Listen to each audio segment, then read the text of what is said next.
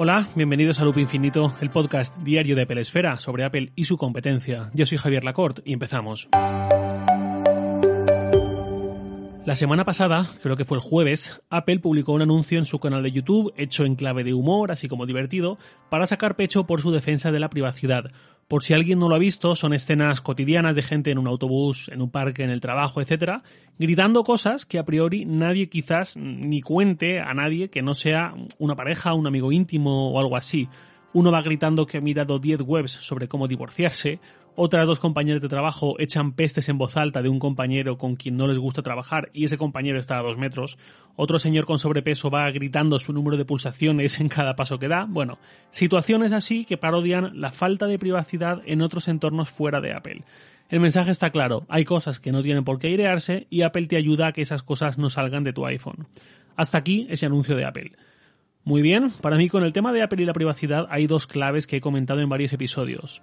1. Apple seguramente se ha encontrado con esto de forma casi accidental, coyuntural, y le ha venido bien para hacerse fuerte en esta posición de oposición a Facebook y Google y alguna más, pero a Facebook y Google esencialmente.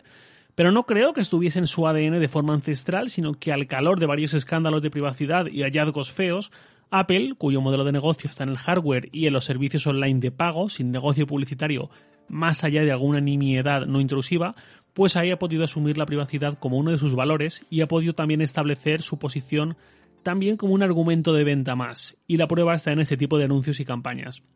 El iPhone te puede dar cierta sensación de exclusividad, con muchas comillas esto y muchas explicaciones, seguramente le dedico un episodio solo a esto, te puede dar buena integración si lo rodeas de más dispositivos de Apple, te puede dar un diseño, una experiencia y también te da una promesa de privacidad. Y así es como te lo venden y lo posicionan en el mercado. Y número dos, creo que Apple debería dar algún paso más para que este mensaje y este posicionamiento sean del todo creíbles. Y por aquí es por donde me voy a explicar hoy. Por un lado está lo que comenté hace unas semanas. Queda regular que Apple esté dando este mensaje y al mismo tiempo cuando tú te compras un iPhone o un iPad te aparezca Google como buscador por defecto en Safari. Y esto es así por el famoso acuerdo entre Google y Apple, por el cual el primero le da 10.000 millones de dólares, se estima 9.000, 10.000 millones de dólares anuales al segundo. Queda regular no solo que Google aparezca ahí por defecto, sino que Apple esté cobrando por ello.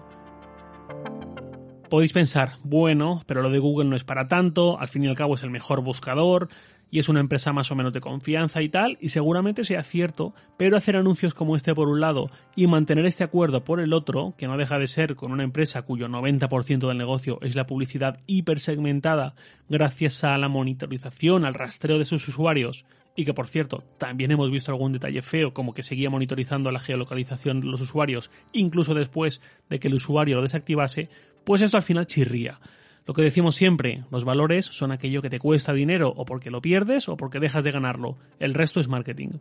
Se ha rumoreado en estas últimas semanas que si este acuerdo eh, puede estar cerca de acabar. Por un lado, por el rumor de que Apple está preparando su propio buscador. Mm,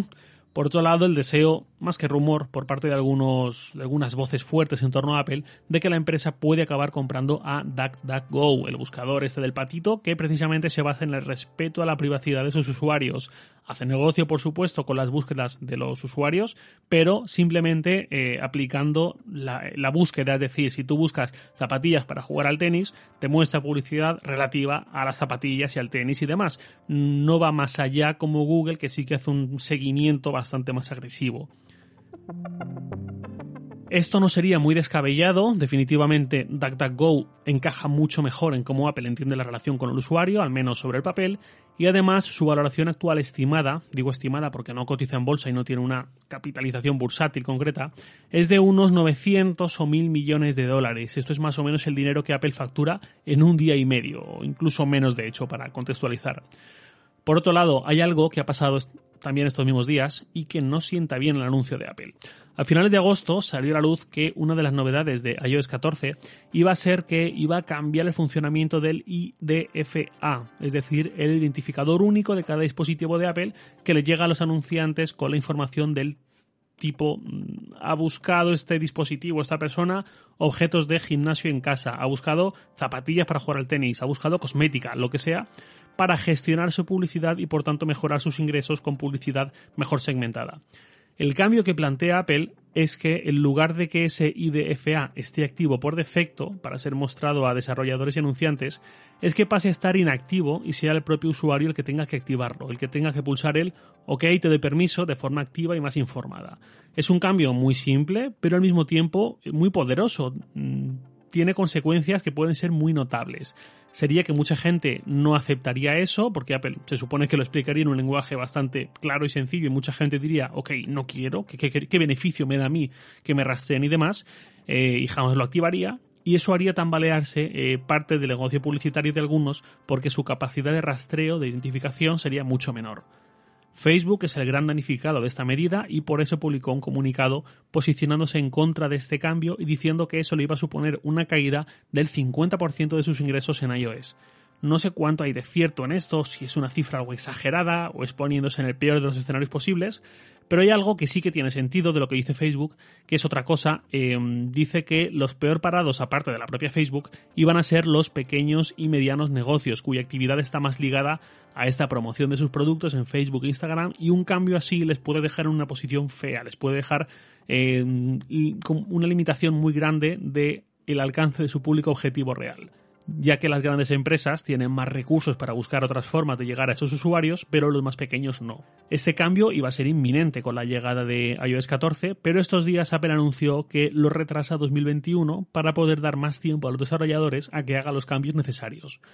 Por un lado, podemos pensar que Apple está siendo razonable, ya no solo con Facebook, sino también con esos, em, esas empresas pequeñas o medianas que se verían más afectadas, pero por el otro lado también podemos pensar que la prioridad de Apple, al menos la que exhiben anuncios como este último sobre la privacidad, es precisamente la privacidad de sus usuarios. Y si hasta ahora no había caído en esta solución simple y mágica de pasar el IDFA a un opt-in, pues mal, pero eso ha de ser subsanado cuanto antes y no ceder al fin y al cabo ante Facebook. Ante Facebook, que ha supuesto todo lo que ha supuesto para la privacidad online de los últimos 10 años y empezar con ampliaciones de plazo que habrá que ver cómo quedan al final. Yo espero que si dicen 2021 sea inmediatísimo en 2021, que Zuckerberg se coma las 12 uvas y lo siguiente que haga sea recibir un SMS de Tim Cook diciéndole se te acabó el chollo y Apple ejecute este cambio. Espero que Apple no ceda porque eso sería ir contra uno de sus valores y esto no lo digo atribuyéndole yo ese valor, es que Apple lo reconoce como uno de sus valores incluso en su página web.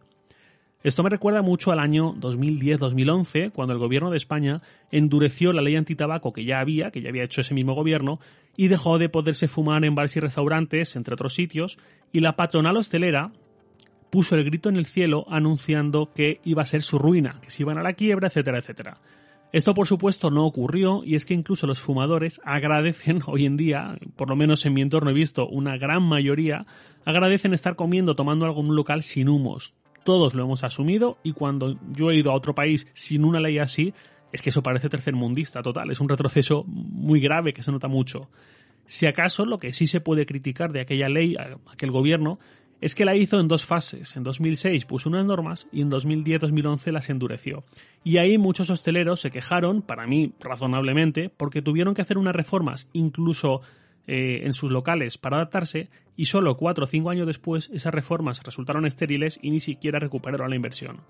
Recuerdo este episodio de la política española porque este tipo de movimientos en los que el objetivo final es objetivamente positivo, mejorar la salud de las personas y no exponerlas a sustancias tóxicas que han decidido no consumir, mejorar la privacidad de los usuarios que ni siquiera son conscientes de cómo funciona la industria publicitaria, han de ser claros, directos, ejecutados sin tibiezas. No estamos hablando de algo trivial, estamos hablando de un valor de Apple, en este caso, de la misma forma que el gobierno aquel de aquel momento actuó bien con esa ley antitabaco y si algo se le puede reprochar es haber sido tibio en 2006 con aquel que cada local elija si quiere dejar fumar o no y no haber hecho una apuesta fuerte desde el principio, pues ahora yo espero esa ausencia de tibieza por parte de Apple.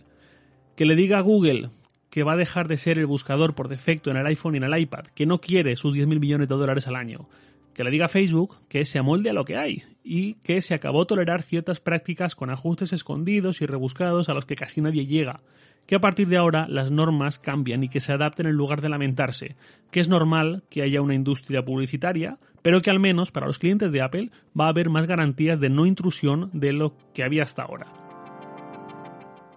De lo contrario, Apple estaría haciendo algo muy parecido a incentivar intrusiones y rastreos hacia nosotros como los que parodia el anuncio del que os hablaba al principio de este episodio.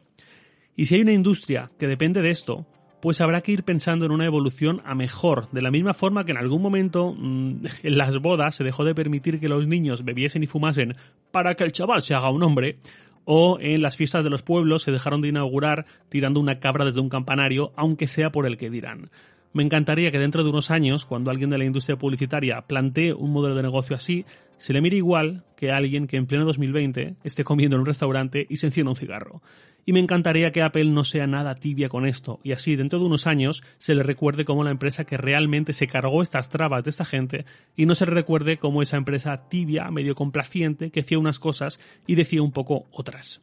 Y nada más por hoy, lo de siempre, os veo en Twitter, arroba jlacort, y también puedes enviarme un mail a lacort.sataka.com. Loop Infinito es un podcast diario de Pelesfera, publicado de lunes a viernes a las 7 de la mañana, hora española peninsular, presentado por un servidor, Javier Lacort, y editado por Santi Araujo. Un abrazo y hasta mañana.